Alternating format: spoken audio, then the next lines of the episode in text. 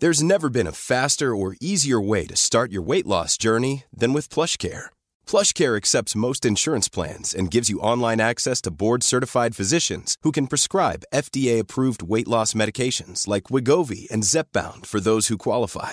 Take charge of your health and speak with a board-certified physician about a weight loss plan that's right for you. Get started today at plushcare.com slash weight loss. That's plushcare.com slash weight loss. plushcare.com slash weight loss.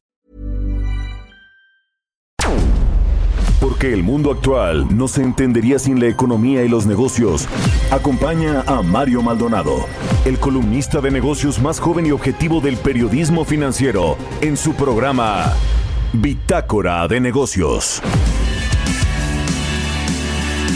Now maybe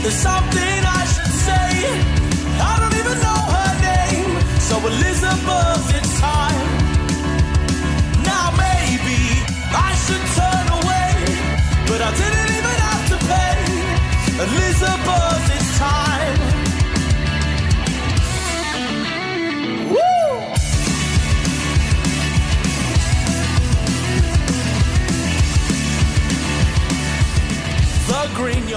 ¿Qué tal? ¿Cómo están? Muy buenos días. Bienvenidos a Bitácora de Negocios. Yo soy Mario Maldonado y me da muchísimo gusto saludarlos en este viernes 22 de enero del 2021.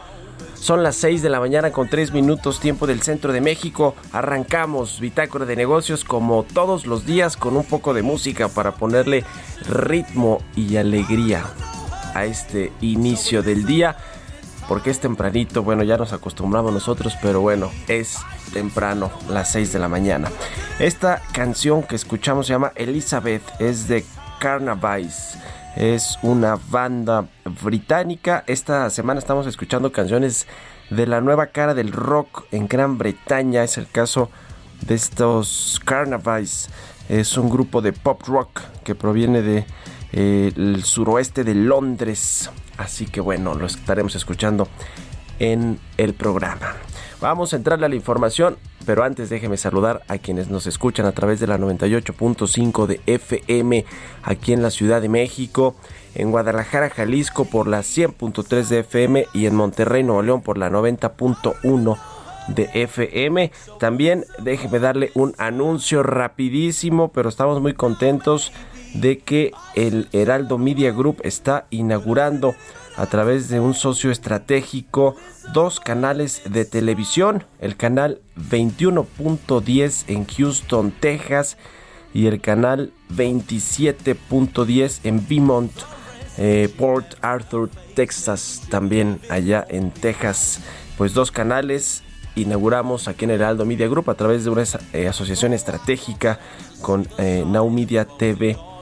Así que bueno, estamos contentos. Quienes nos escuchan allá en el sur de los Estados Unidos, pues estamos transmitiendo además de eh, en algún en algunos ah, en algunas ciudades a través de la radio, también ahora en Houston por la televisión. Bueno, vamos a entrarle ahora sí a la información. Hablaremos con Roberto Aguilar sobre China. Aplicará más restricciones a la movilidad y atiza el nerviosismo para los inversionistas. Sorpresivamente también se frena la actividad económica en Europa y Japón defiende que sí habrá Juegos Olímpicos después de que el New York Times pues publicara que se habían cancelado definitivamente. Hablaremos con Antonio Ortiz Mena, asociado del Consejo Mexicano de Asuntos Internacionales, sobre las relaciones económicas y comerciales de México y Estados Unidos con la llegada de Joe Biden. Platicaremos también con Marcos Martínez, el presidente de la Bolsa Mexicana de Valores, cómo cerró el 2020 el mercado bursátil mexicano, qué viene para el 2021 en términos de nuevas colocaciones, de apetito de inversionistas por la renta variable, por la deuda de las empresas que están cotizadas ahí. El sistema internacional de cotizaciones también es un tema relevante. Hablaremos eh, también con Adrián de la Garza, el director de estudios económicos de City Banamex, sobre la encuesta de expectativas. Los analistas anticipan un nuevo recorte a la tasa del Banco de México, a la tasa de referencia, a la tasa de interés en febrero y la economía habría retrocedido 8.8% en el 2020. Vamos a hablar como todos los viernes también con Jimena Tolama, la editora en jefe del CIO.com cómo se está moviendo el dinero en el sector tecnológico, quién invierte, quién recibe. Vamos a entrar a estos temas, por supuesto, lo que sucede con el COVID-19 y la economía los planes eh, de reactivación en México y el mundo. Vamos a entrarle a todos estos temas aquí en Bitácora de Negocios. Ya es viernes, quédese con nosotros, se va a poner bueno. Y vámonos ahora con el resumen de las noticias más importantes para arrancar este viernes precisamente con Jesús Espinosa.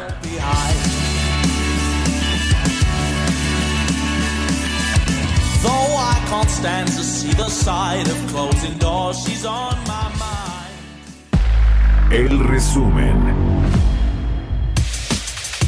El presidente de México, Andrés Manuel López Obrador, aseguró que la economía mexicana se está reactivando y el país mantiene finanzas sanas. Sostuvo que la recuperación económica se refleja en el fortalecimiento del peso. Culpó a los periodistas, intelectuales y medios de comunicación que defendieron el modelo neoliberal de que México no tiene los médicos que necesita para enfrentar la pandemia del COVID-19.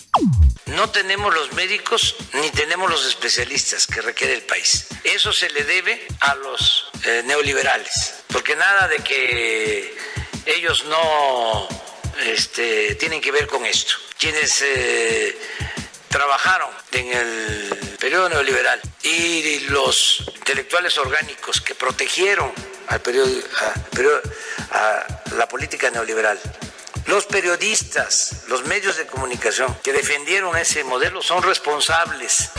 José Medina Mora, presidente de la Coparmex, sostuvo que la austeridad en el sector público que emprende el gobierno de Andrés Manuel López Obrador se está convirtiendo en un freno en la recuperación de la economía de México. Tatiana Cloutier, secretaria de Economía, será la única funcionaria del gobierno de nuestro país que participará en la reunión anual del Foro Económico Mundial para debatir sobre políticas que favorezcan la equidad y la inclusión en los sistemas económicos. El foro se realizará del 25 al 29 de enero en formato virtual. De acuerdo con su informe de situación en México, BBVA considera que nuestro país tenga un crecimiento de 3.2% en 2021, luego de una histórica contracción de 9.1% el año pasado, una recuperación más lenta a la esperada después del repunte del COVID-19.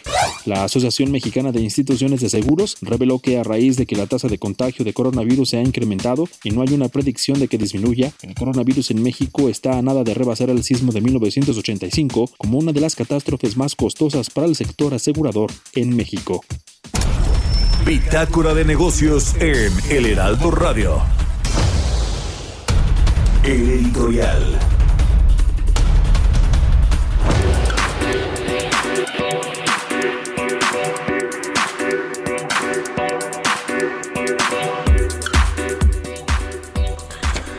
Bueno, pues mientras el desastre de la estrategia de Hugo López Gatel y del presidente Andrés Manuel López Obrador, también hay que decirlo, él es el responsable directo, eh, Hugo López Gatel, pero el responsable de eh, echar a andar estas estrategias, estas políticas públicas de salud para tratar de controlar el COVID-19 eh, luego del desastre y los datos que tuvimos ayer de más de 22 mil contagios en 24 horas, eh, de eh, pues muertes por COVID-19 en récords históricos también ayer se registraron.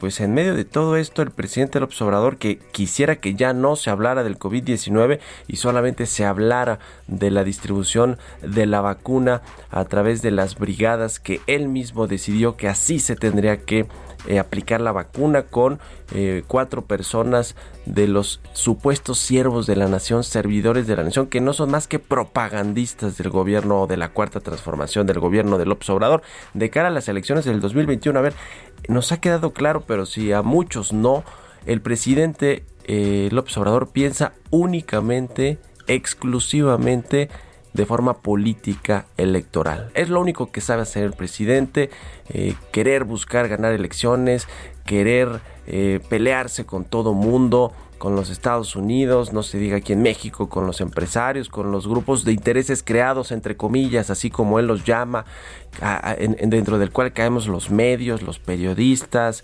todos los que de alguna manera tenemos una opinión crítica de lo que es su gobierno, desastroso en muchos aspectos, como la estrategia de salud contra el COVID-19, y bueno, pues al presidente le interesan las elecciones intermedias, que no se pierda la mayoría de su partido Morena en el Congreso, en la Cámara de Diputados, para que puedan seguir haciendo eh, pues este relajo que han hecho, este desastre también en muchos sentidos de cambios de las, de las leyes, de iniciativas, de propuestas sin sentido, precisamente como la del Banco de México que propuso Ricardo Monreal y que ya le contaba ayer que van a echar abajo definitivamente, pero está este otro asunto del outsourcing, quieren espantar la inversión privada, nacional y extranjera a través de estas eh, propuestas radicales, porque además esta propuesta radical, porque no estaba así el año pasado, la, la, pues la impulsó el presidente López Obrador, ni más ni menos que directamente él.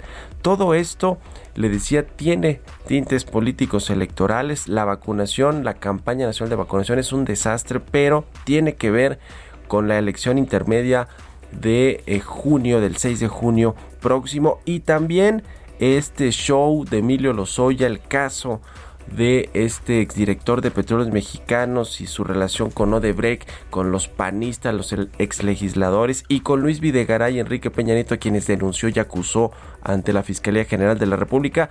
También lo van a desempolvar, ya lo está desempolvando Alejandro Gertz Manero, ya se lo pidió el presidente del observador en público, imagínate lo que no, lo que, imagínense lo que no le ha de decir en privado el presidente al eh, fiscal general de la República.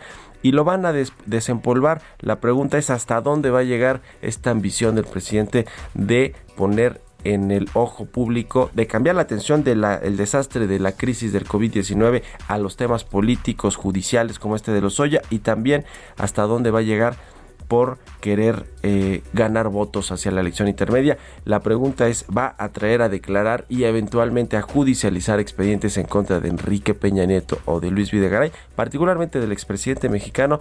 Pues ya lo veremos, pero le decía, todo tiene que ver con un asunto político electoral, que el presidente López Obrador pues es básicamente lo que sabe hacer, lo que él cree que hace bien meterse en todos estos asuntos y dejar las cosas importantes como la crisis y todos los que se están muriendo por el COVID-19 pues de lado y cambiar cambiar la atención mediática, el foco de lo que realmente es importante. ¿Usted qué opina? Escríbame a mi cuenta de Twitter, arroba Mario Mal, y a la cuenta arroba Heraldo de México, 6 con 13, ya nos pasamos, pero vámonos con Roberto Aguilar. Economía y mercados. Mi querido Robert, ¿cómo estás? Muy buenos días. Adelante, arráncate. ¿Qué tal Mario? ¿Cómo estás? Muy buenos días. Me da mucho gusto saludarte a ti y a todos nuestros amigos. Y bueno, pues fíjate que nos amanecemos con el dato de la inflación del, del año, la primera del año, de la primera quincena de enero, que fue 3.33% a la tasa anual, que fue mucho más alta de lo que se había estimado. De por sí ya se había dicho, o sea, anticipado que iba a ser alta. Y esto, pues quien diga que no hay eh, cuesta de enero, pues aquí están los datos. Porque fíjate que en estos primeros 15 días del 2021, subió la gasolina, el gas, los cigarros, pollos, automóviles, la televisión de paga, los refrescos, las loncherías, fondas y, y pollo fueron las salsas más destacadas. Así es que bueno, así comenzamos el año justamente con presiones inflacionarias. Y en otra dosis de realidad, mi estimado Mario, fíjate que el número de contagios ya rebasó los 97 millones a nivel mundial y los decesos desafortunadamente se colocan en 2.09 millones y bueno, por el otro lado las vacunas aplicadas 57 millones en 52 países y bueno, pues toda esta situación está, esta dosis de realidad como le digo, pues está afectando justamente el desempeño previo de los mercados financieros. Ya tenemos el tipo de cambio, Mario, en 19.92. Ayer se comenzó a regresar el dólar, es decir, a fortalecer afectando las monedas eh, emergentes y bueno, pues una de las principales ha sido justamente el peso que pierde ya más de 1% al igual que el real brasileño. Y bueno, pues te decía justamente que las acciones mundiales caían desde los máximos históricos hoy, ya que los datos sombríos recordaban a los inversionistas los obstáculos que enfrenta la recuperación económica y frenaban también el alza que había sido impulsada días atrás por este estímulo a cargo del nuevo presidente de Estados Unidos. En los mercados cambiarios, se decía, el dólar se tomó una pausa después de tres días seguidos de pérdidas, aunque seguía en camino de cerrar la semana con el mayor declive desde mediados de diciembre. También los precios del crudo perdían cerca de 2% y esto, Mario, directamente por las restricciones aprobadas en China contra la pandemia, lo que podría reducir la demanda petrolera de quien es el mayor importador de crudo en el mundo.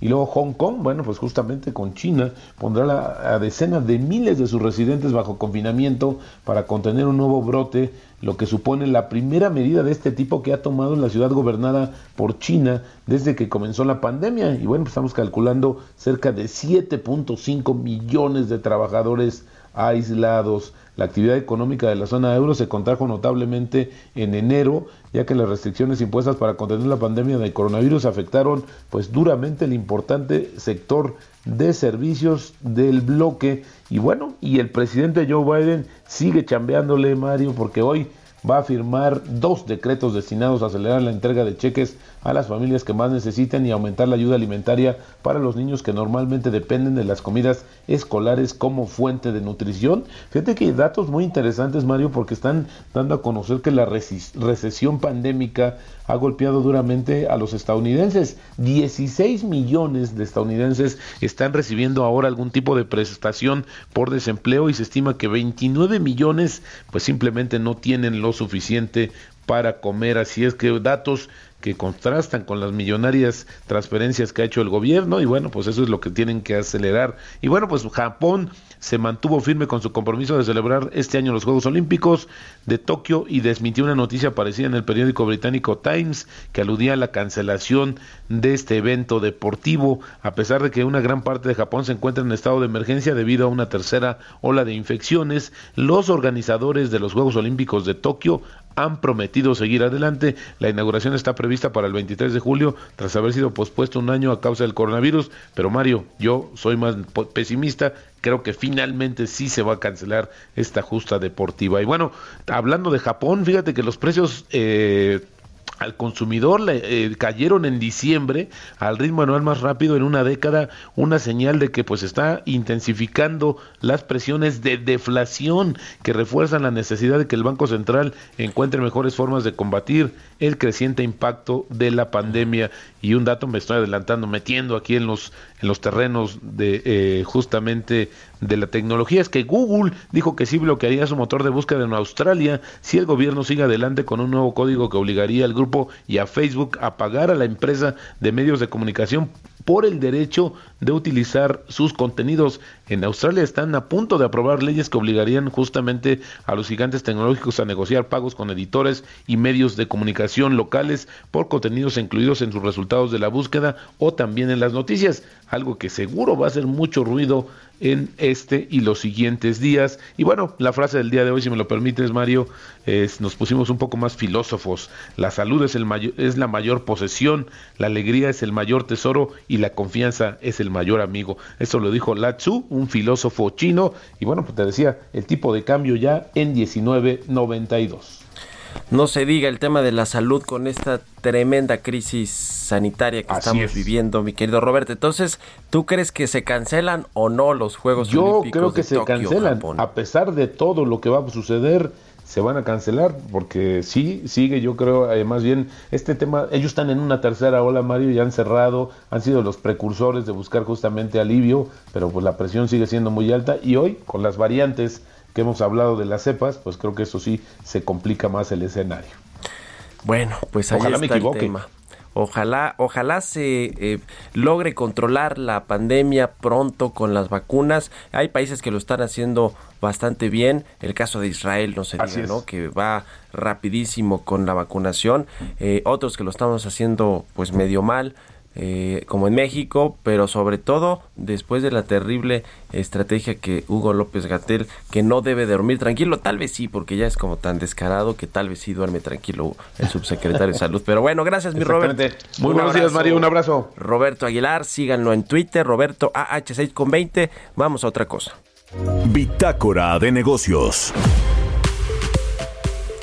Vamos a platicar con Antonio Ortiz Mena, él es asociado del Consejo Mexicano de Asuntos Internacionales, sobre las relaciones comerciales de México y Estados Unidos, las relaciones económicas que con la llegada de Joe Biden. ¿Cómo estás, Antonio? Buenos días.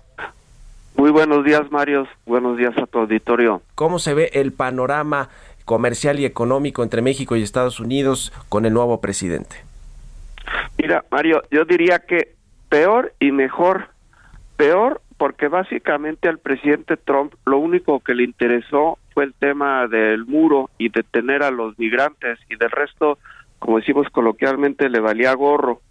eh, la administración Biden va a ser distinta y se va a fijar en muchos más temas, ¿no? Sí va a ser el tema de el medio ambiente, de energía, de empleos en la industria automotriz, etcétera. Entonces la agenda es es mucho más grande, más complicada. Eso puede ser lo malo. Lo bueno, Mario, es que antes estaba México sujeto a los contentillos del anterior presidente de Estados Unidos, amenazas, a tweets, y ahora creo que va a haber mucho más orden, más serenidad, más este predecibilidad para resolver temas que se irán presentando. Entonces, más temas, pero más capacidad de resolverlos, Mario. Pues sí, por lo menos eh, Joe Biden es eh, más diplomático, más institucional, más diligente, menos estridente, menos vocal que Donald Trump. Y eso yo creo que a cual, en cualquier relación eh, pues ayuda. ¿Cómo ves la, lo que, digamos, el trabajo que tiene que hacer el Servicio Exterior Mexicano, la Cancillería, por supuesto, el nuevo embajador de México en los Estados Unidos, Esteban Moctezuma? ¿Qué, qué, qué rol deberán de estar jugando ya con Joe Biden y con todo su equipo? Mira, eh, Mario, yo yo creo que es importante tener eh, un embajador lo más pronto posible. Hasta ahora aquí sigue la embajadora Marta Bárcena, quien por cierto, en mi opinión, ha hecho un muy, muy buen papel. Y lo que tendrá que hacer el siguiente eh, embajador es buscar las relaciones no solo con Biden y su nuevo equipo, sino con senadores, con diputados, con gobernadores, el poder está bastante disperso en Estados Unidos, entonces va a haber que construir o reconstruir alianzas me gustaría que no pasara demasiado tiempo en Washington, sino que anduviera viajando por el país, Mario. Con respecto al TEMEC, Antonio, ¿cómo ves este acuerdo comercial? Ya han habido algunos campanazos, llamadas de atención de legisladores, de congresistas estadounidenses, de secretarios de Estado con respecto a la política energética de México que discrimina a la inversión privada y empresas como las de capital estadounidense. ¿Crees que va a haber problemas realmente con este TEMEC? Y con lo que sucede en México en términos de política interna, política energética en específico? Mira, Mario, a mí me llaman la atención las campanadas. Como sabes, Estados Unidos ha sido un país profundamente dividido los últimos años bajo la presidencia de Trump. Y eh, yo vi una carta que es pública, en la que diputados y senadores, demócratas y republicanos, eh, le escriben al entonces presidente Trump quejándose de lo que consideran es una práctica discriminatoria de autoridades del gobierno de México en materia de energía y que afecta negativamente a las empresas de Estados Unidos. Es decir, si se pusieron de acuerdo en eso cuando no se ponen de acuerdo en casi nada, es que sí es algo serio, es algo grave yo creo que es algo que va a tener que eh, resolverse. Permíteme, Mario, yo creo que en México hay un poco de confusión sobre si hay compromisos en materia energética o no en el TEMEC, y sí los hay, y son muchos. Si uno lee el capítulo de energía, es un capítulo muy breve en donde dice se respetará las respectivas constituciones y listo. El tema es que hay compromisos directos o indirectos a lo largo de todo el tratado. Claro. En temas como regulaciones, monopolios, empresas del Estado. Yo creo que es importante aclarar esto. Nos cae la guillotina. Te agradezco tu participación y muy buenos días. Un abrazo. Continuamos en un momento con la información más relevante del mundo financiero en Bitácora de Negocios con Mario Maldonado. Regresamos. Estamos de vuelta en Bitácora de Negocios con Mario Maldonado. Entrevista. Bueno, decía que vamos a platicar con el presidente de la Bolsa Mexicana de Valores precisamente sobre el 2020, cómo cerramos y lo que viene en el 2021. Fue un año complicado el 2020 con la volatilidad que generó para los mercados y para la economía mundial el golpe, el choque del COVID-19 en México no fue la excepción. Sin embargo, la Bolsa Mexicana de Valores cerró con un alza ligera el 2020, pero finalmente con una ganancia de 1.3%.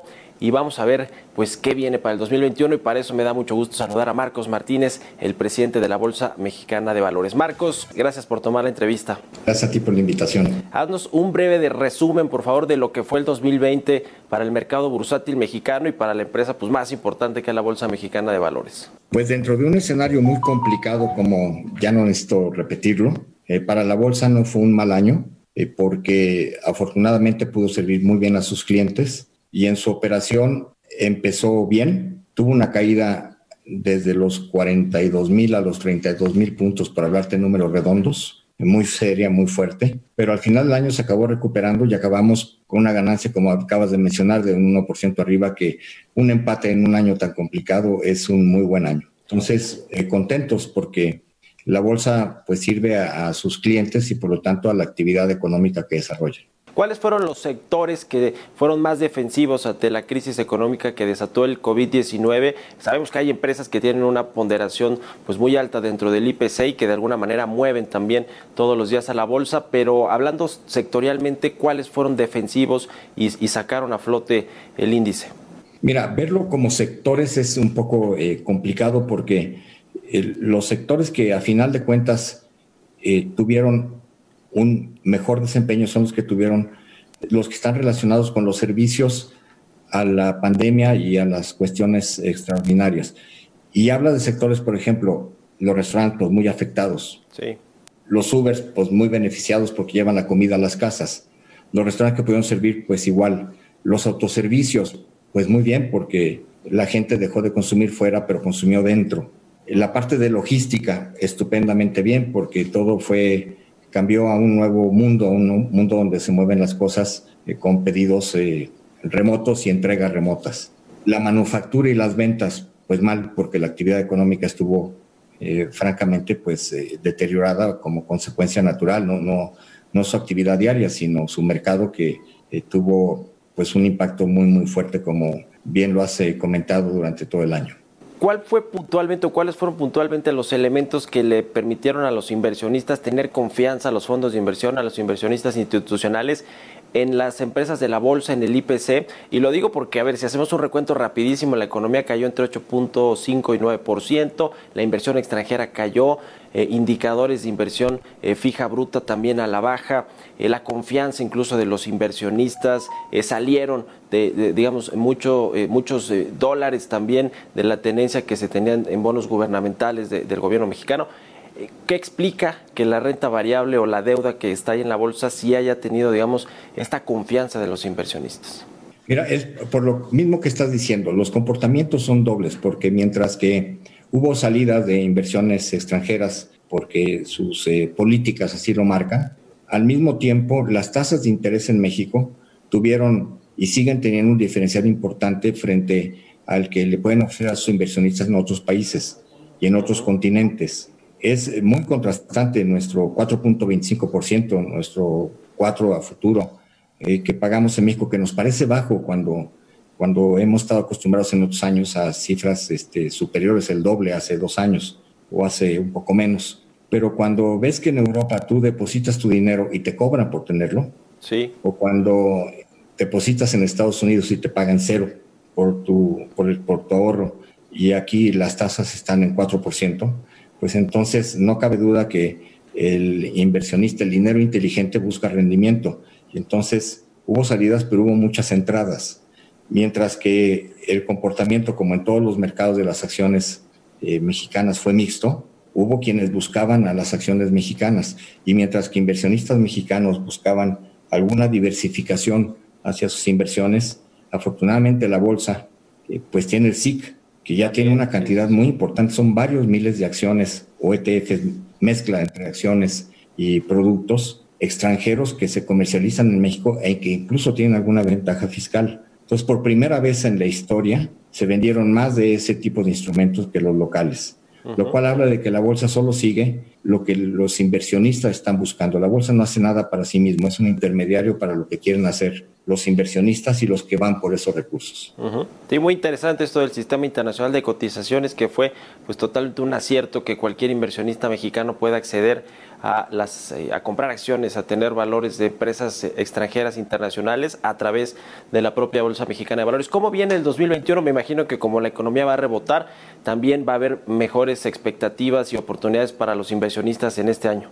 Así lo estamos viendo. Yo creo que eh, todos estamos esperanzados de que no es que esté resuelta la pandemia, como, como ves, estamos quizás en los peores momentos cuando deberíamos estar ya saliendo, pero con la estupenda expectativa de que ya existe la vacuna, de que el proceso de vacunación vendrá eh, avan- avanzando eh, pronto y que en la medida que eso pase, la recuperación de las actividades económicas también se dará y que en algún momento pues la vida normal comenzará a resurgir. Por lo tanto, el 2021 debería ser un mejor año que el 2020. Pues lo vemos bien, lo vemos con una expectativa esperanzadora igual que todo mundo.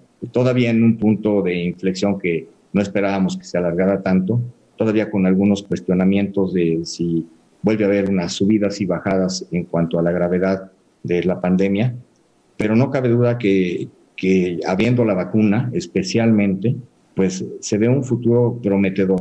¿Alguna expectativa, objetivo de nuevas colocaciones, ofertas públicas iniciales, colocaciones de deuda, follow-ons o nuevos eh, estos de estos instrumentos eh, financieros, ECADES y demás? ¿Qué, qué viene en el corto mediano plazo? En financiamiento las cosas bien. En financiamiento hubo una buena intermediación. En financiamiento de, de bonos sustentables subieron 17 mil millones el año pasado. Financiamiento las cosas funcionan eh, debidamente y esperamos ser una buena alternativa al sistema financiero para que las empresas tengan una fuente de fondeo alternativa.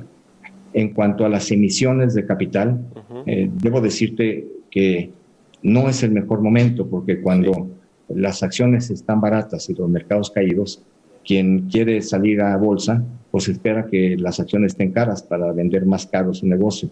Y eso pues es simple lógica y, Sí, sí, y sí. nosotros no nos engañamos ni queremos engañar al público. Esto es, esto es así, es un momento que no es tan bueno para nuevos IPOs. Para secados puede ser que sí, dependiendo a qué tipo de inversiones se vayan a dedicar, pero entonces para todo hay tiempos. Para comprar acciones baratas es estupendo Es tiempo, está sí. baratísima nuestra bolsa. Muchas empresas están lejísimos de sus precios objetivo y ahí están las oportunidades. Finalmente, Marcos, quiero preguntarte sobre la estrategia competitiva de la Bolsa Mexicana de Valores. Sabemos que hay otra bolsa operando, la Viva. Eh, ¿Qué planes tienen también para atraer a las próximas emisiones y colocaciones para el mercado bursátil? Pues lo único que nos queda a nosotros es, como toda empresa exitosa, ser más productivos, ser más innovadores, detectar mejor cuáles son las necesidades de nuestros clientes y del mercado y en base a eso, pues seguir siendo una empresa muy exitosa. Hay otra empresa que se llama Viva que te debo decir Sí. que es una buena noticia para nuestro mercado, que seamos más de uno. La competencia siempre es buena y siempre es bienvenida. Cuando no tienes competidor, hasta te sientes cómodo y a lo mejor no eres tan productivo como debieras. A lo mejor no atiendes a tus clientes con la misma efectividad con la que debieras. Entonces, la competencia es, un, es una gran noticia para la Bolsa Mexicana de Valores porque, porque le da ese aliciente adicional de forzarse a ser mejor cada vez. Pues seguramente será un año de recuperación también y un mucho mejor año para el mercado bursátil este 2021. Muchas gracias, Marcos Martínez, presidente de la Bolsa Mexicana de Valores, por haber tomado la entrevista. Al contrario, gracias a ti, Mario. Mario Maldonado en Bitácora de Negocios.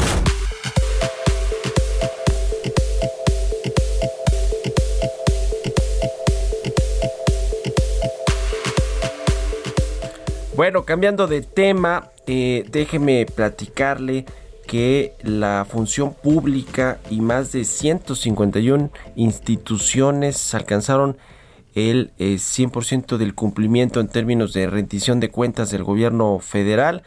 Eh, fíjese nada más, la función pública recibe más de 1.3 millones de declaraciones patrimoniales, eh, así ante el comité coordinador de la eh, función pública, la secretaria Irma Heréndira Sandoval reconoce a las instituciones y a los funcionarios del gobierno de México por el impulso a este mecanismo de prevención de la corrupción. Esta cifra récord, le decía, de 1.3 millones de declaraciones patrimoniales y de intereses que recibió la función pública en el ejercicio del 2020 fue el año en el que por primera vez todas las personas servidoras públicas de la administración eh, en México, de la administración pública, obviamente, tuvieron que cumplir con esta obligación constitucional y se sumaron al mecanismo de rendición de cuentas a los maestros, a los enfermeros, a los, a los médicos y a demás personal operativo de la Administración Pública Federal. Así que bueno, pues ahí está la información eh, de lo que se ha eh, dado a conocer por parte de la función pública de Irmarendia Sandoval, que junto con otras 151 entidades de la Administración Pública Federal lograron que se cumpliera al 100% pues esta eh, que cómo decirle eh, política también de el presidente Obrador de que haya transparencia por lo menos en las declaraciones patrimoniales de los trabajadores del sector público. Vamos a otra cosa, son las 6 de la mañana con 41 minutos. Innovación. Y bueno, pues ya es viernes y ya está Jimena Tolama, la editora en jefe del CIO.com con los temas más relevantes de la tecnología. ¿Cómo estás, mi querida Jime? Muy buenos días. Adelante. Mario, buenos días. ¿Cómo estás? Cerramos esta semana con un monitor de cómo se está moviendo el dinero para impulsar nuevas empresas, quién ofrece, quién recibe y quién gana. No hay que perder de vista estos movimientos en el tablero porque son lo que marcan el pulso de qué es lo que están viendo los inversionistas y hacia dónde van las apuestas a futuro. Sobre todo ahora que quedó más que claro que las reglas del juego cambiaron en términos de consumo y de negocios. Vamos a empezar por México y con la alianza estratégica de dos fondos de inversión, Nexus Capital, que es una firma grande de capital privado, muy activa en el país, por cierto, ha invertido en operadores de franquicias como Taco Holding o ha impulsado empresas de diferentes giros como Omex, Genoma Lab o Sports World, por mencionar algunas. Su presidente, que es Arturo Zaval, tiene una visión muy particular. Forma parte de este club de inversionistas pioneros que impulsaron el capital privado en México. Él desde hace un par de años, y lo ha dicho en foros, tiene en la mira a los jóvenes empresarios porque las nuevas generaciones, dice, son muy atractivas para la inversión. Entonces, de ahí que decidiera unir fuerzas con Ignia, uno de los primeros fondos de capital de riesgo que vio este país por ahí de 2007 y que está a cargo de Álvaro Rodríguez Arregui, también pionero en este ecosistema, que pretenden juntar su expertise para impulsar el crecimiento del capital emprendedor y no solo aquí, sino en toda Latinoamérica. Y ellos mismos dan los números. Por ejemplo, eh, de 2013 a, a lo que fue hasta 2019, este capital emprendedor, este segmento, ha crecido un 86% a tasa anual. Entonces, el potencial es enorme y más ahora en estos tiempos. Ignia, por ejemplo, invierte mucho en empresas fintech, de salud, marketplaces y de retail. De entrada, cuatro sectores que arrasaron el año pasado con la pandemia. Por ahí ya tenemos una pista de por dónde va el ojo del capital fresco y pues que el país tanto requiere, la verdad. En FinTech también tenemos a los grandes bancos que comienzan a soltar cada vez más y más dinero. Alfa Credit, que presta a pymes, consiguió un crédito de 25 millones de dólares eh, de parte de Morgan Stanley para seguir creciendo en México y Colombia. Esta empresa está creciendo muy rápido y el respaldo de este banco pues sí habla por sí solo. Luego tenemos a una startup de Tel Aviv que se llama Rapid, no Rapid, sino Rapid con Y y D al final. Esta empresa es una de las redes de pago más grandes del mundo y de hecho Ignia es el único fondo mexicano que le ha invertido. Ellos acaban de recaudar una ronda de 300 millones de dólares. Y luego hay una empresa de ciberseguridad, ojo también con este sector, se llama Cryptos. La fundaron dos ecuatorianos, pero tiene su ADN en Israel porque allá desarrollaron su tecnología y está expandiendo sus operaciones en México. Ellos acaban de levantar una ronda por 1.2 millones de dólares y están fichando a talentos que vienen de grandes empresas como Kaspersky, por ejemplo. Bastante relevante si tomamos en cuenta que toda empresa ahorita deberá echar manos de estos servicios, pues para proteger todas sus operaciones desde casa. Y otra startup es La House. Esta está enfocada en bienes raíces, compra y venta de propiedades en línea. Operan en Colombia y México, levantaron 35 millones de dólares. Uno de sus diferenciadores es que ellos conectan a los clientes desde su plataforma con bancos para obtener financiamiento y están aprovechando eh, el desorden que dicen que ven en las grandes ciudades en este segmento. Entonces, quieren expandirse también. Y en Estados Unidos, Zoom La que se llevó las palmas y salvó a todos los oficinistas en 2020 anda buscando unos 1.500 millones de dólares en una segunda oferta de acciones en bolsa para hacerse eh, de adquisiciones e inversiones estratégicas. Algo que hace sentido porque el home office no se va a ir a ningún lado en el corto plazo. Y una que se quedó con las ganas, esa sí fue Visa, la procesadora de pagos, que hace unos días desistió de querer comprar a la fintech Plate que es una desarrolladora de infraestructura en el tema de pagos. La fusión estaba evaluada en 5.300 millones de dólares, es muchísimo dinero, pero las autoridades regulatorias en Estados Unidos pues terminaron bloqueándolo por temas de competencia y al final eh, desistieron del asunto. Y en Europa, ahorita ya la startup más valiosa hasta el momento se llama checkout.com. Es londinense y también es experta en el procesamiento de pagos. Compite mucho con empresas como Stripe, que es de Estados Unidos, y Adyen de Holanda, por ejemplo. Hoy esta empresa ya vale unos 15 mil millones de dólares nada más. Y la que finalmente eh, no desistió, esa sí fue Google, porque se hizo de Fitbit, que es esta empresa de tecnología vestible. Google pues hizo una comprita de 2.100 millones de dólares por la que literalmente sudó hasta que la Unión Europea quedara convencida de qué tratamiento le iba a dar a los datos que recaudara de esta app. Pero finalmente todo se resolvió y finalmente ya se la echó a su portafolio. Así que bastantes movimientos los que se han dado en este ecosistema en 22 días que lleva el año. Las cosas se están moviendo muy rápido. Pero de aquí saldrán las nuevas empresas y sectores dominantes sin duda, Mario. Entonces, no dejen de leernos en el CIO.com para dar seguimiento a todos estos temas y por supuesto a través de nuestras redes sociales. Muchas gracias a Jimena Tolama. Eh, vamos a hacer contacto en breve con Adrián de la Garza, director de estudios económicos de City Banamex. Vamos a platicar de esta encuesta, la más reciente que hacen con analistas eh, eh, del, sector privado. Es una encuesta de expectativas que abordan el tema del crecimiento económico, el Producto Interno Bruto, variables eh, indicadores como el de la inflación, el tipo de cambio, eh, lo que se anticipa eh, pues para lo que viene en este 2021 y en el 2022 en términos de pues crecimiento, inflación, tipo de cambio, tasas de interés, lo que viene en política monetaria. Vamos a, en breve hacer contacto, pero mientras vale la pena hacer también eh, elaborar un poquito, lo hablamos con Roberto Aguilar, sobre este eh, dato de la inflación para la primera quincena de enero. El índice de precios de, al consumidor subió 0.51% frente a la quincena inmediata anterior, es decir, la última de diciembre, y la inflación anual está en 3.33%, eh, arribita de la que teníamos el año pasado en ese mismo periodo estaba en 3.18 anual en la inflación en la primera quincena del 2020. Ahora en este 2021 está en 3.33%. Y a propósito de eh, este asunto de la inflación, en esta encuesta de expectativas de Citibanamex, pues se prevé que la inflación general anual de México en el 2021 va a ser de 3.2%, muy similar a la que tuvimos en esta primera quincena del 2021, que fue 3.33%.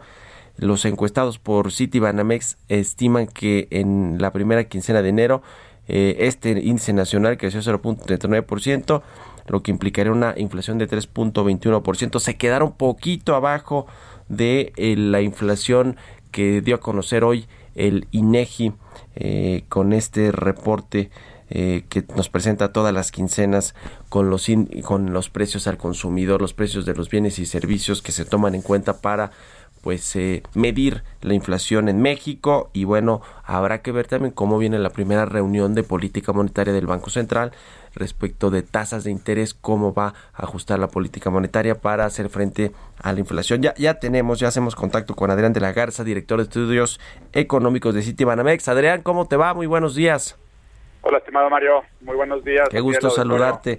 Precisamente hablaba de eh, un dato de la encuesta de expectativas que publicaron recientemente con respecto a la inflación que salió hoy eh, y que quedó en 3.33% la a tasa anual. Usted eh, en la en la encuesta se preveía que estuviera en 3.21%, no muy cerca, pero eh, cuéntanos un poquito de la encuesta, qué otros eh, temas importantes se, digamos, se vieron en esta última encuesta que hicieron.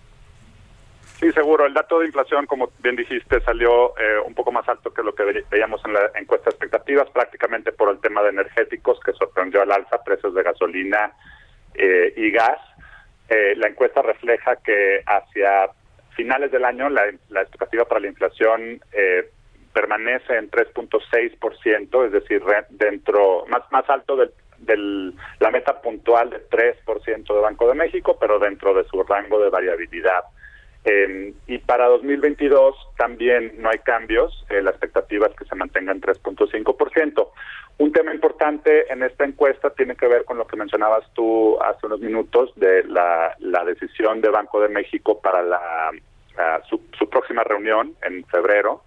Eh, y acá la expectativa, hay un amplio consenso de 24 de 31 analistas que esperan que el próximo movimiento en la tasa de interés eh, se dé en febrero y que sea una disminución de 25 puntos base. Es decir, luego de, varios meses de, lo que Banjico denominó una pausa en su ciclo de relajamiento monetario, la expectativa de los analistas es que esto se va a reanudar, eh, las disminuciones a partir de, febrero y todavía se esperaría una disminución más, eh, por lo menos porque el consenso prevé que la tasa termine 2021 en 3.75 y para 2022 un ligero incremento a 4%. Sí, correcto. Eh, hasta, hasta, exactamente, justo quería preguntarte esto, Adrián, ¿hasta qué eh, nivel se pueden llevar las tasas de interés de, México eh, para que sigan siendo atractivas para inversionistas nacionales, internacionales, para que el tipo de cambio de alguna manera también se mantenga estable al, hasta, hasta el 4%? ¿Ese es el, digamos, el piso que tú ves o, o hay, para, hay espacio para, para bajarla todavía más? En nuestras estimaciones estamos considerando que hay espacio para bajar más. La, tasa de interés, eh, como sabes, está actualmente en 4.25%, esa de referencia de Banco de México. Eh, estamos estimando una disminución en febrero, también como el consenso de analistas, y otra en marzo. Con eso terminaríamos el, ciclo de relajamiento 375. Eh, esto por la debilidad, sobre todo, que vemos en el, en el mercado laboral, en la economía, con una inflación que está relativamente controlada y también los riesgos macrofinancieros con un tipo de cambio que se ha venido apreciando, etcétera. Todo eso se, nos hace que, puede todavía dar margen para dos, dos bajadas. Según esta encuesta, ¿cómo cierra 2020 en términos del PIB, del, del pues de la actividad económica y el 2021 también cómo va pintando con eh, pues eh, la vacunación, las campañas nacionales y los semáforos rojos en muchas entidades de la República. Sí, los resultados de la encuesta eh, básicamente reflejan lo que hemos venido viendo ya por muchas encuestas, una debilidad muy, muy grande en 2020, con una recuperación, yo diría, muy endeble en 2021 y 2022, dado el fracaso de 2020. Eh, pero sí hay una, en esta última encuesta respecto de la previa, hay una ligera mejoría, tanto para 2020 como para 2024, 2022, perdón. Eh, la, estimación de crecimiento ahora está en para 2020 en menos 8.8%, como decía, una contracción fuerte, pero mejor que la de menos 9% que se estimaba antes. En 2021 no hay cambio, hay una, una expectativa de recuperación del PIB con un crecimiento de 3.5% y para 2022 eh, también un crecimiento relativamente bajo dado, dado dada esta dinámica de 2.7%, un poquito mejor que el de 2.5% que se estimaba antes. Bueno, pues ahí está el, el tema de cómo vienen las expectativas, esto se está moviendo muy rápido y conforme, eh, como le decía el secretario de Hacienda Arturo Herrera, lo que suceda con la vacunación va a ser muy relevante para ver cómo se reactiva la, la, pues la economía mexicana y, y todos los sectores que han sido muy afectados, como el de, el de los servicios, que es el más importante para también, para también nuestra economía. Muchas gracias, eh, Adrián, por haber tomado la llamada y muy buenas, muy buenos días. Mario, mucho gusto, saludos a todos. Un abrazo, Adrián de la Garza, director de estudios económicos de Citibanamex. Muchas gracias también a todos ustedes por habernos acompañado aquí en Bitácora de Negocios en este viernes. Quédense en el Heraldo Radio con Sergio Sarmiento y Lupita Juárez y nosotros nos escuchamos el próximo lunes tempranito a las 6. Muy buenos días.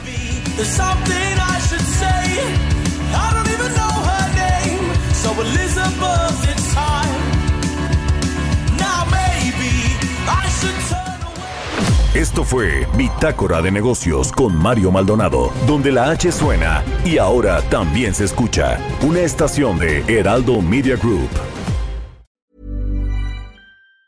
Even on a budget, quality is non-negotiable. That's why Quince is the place to score high-end essentials at 50 to 80% less than similar brands. Get your hands on buttery soft cashmere sweaters from just 60 bucks, Italian leather jackets, and so much more. And the best part about Quince, they exclusively partner with factories committed to safe, ethical, and responsible manufacturing. Elevate your style without the elevated price tag with Quince. Go to quince.com slash upgrade for free shipping and 365-day returns.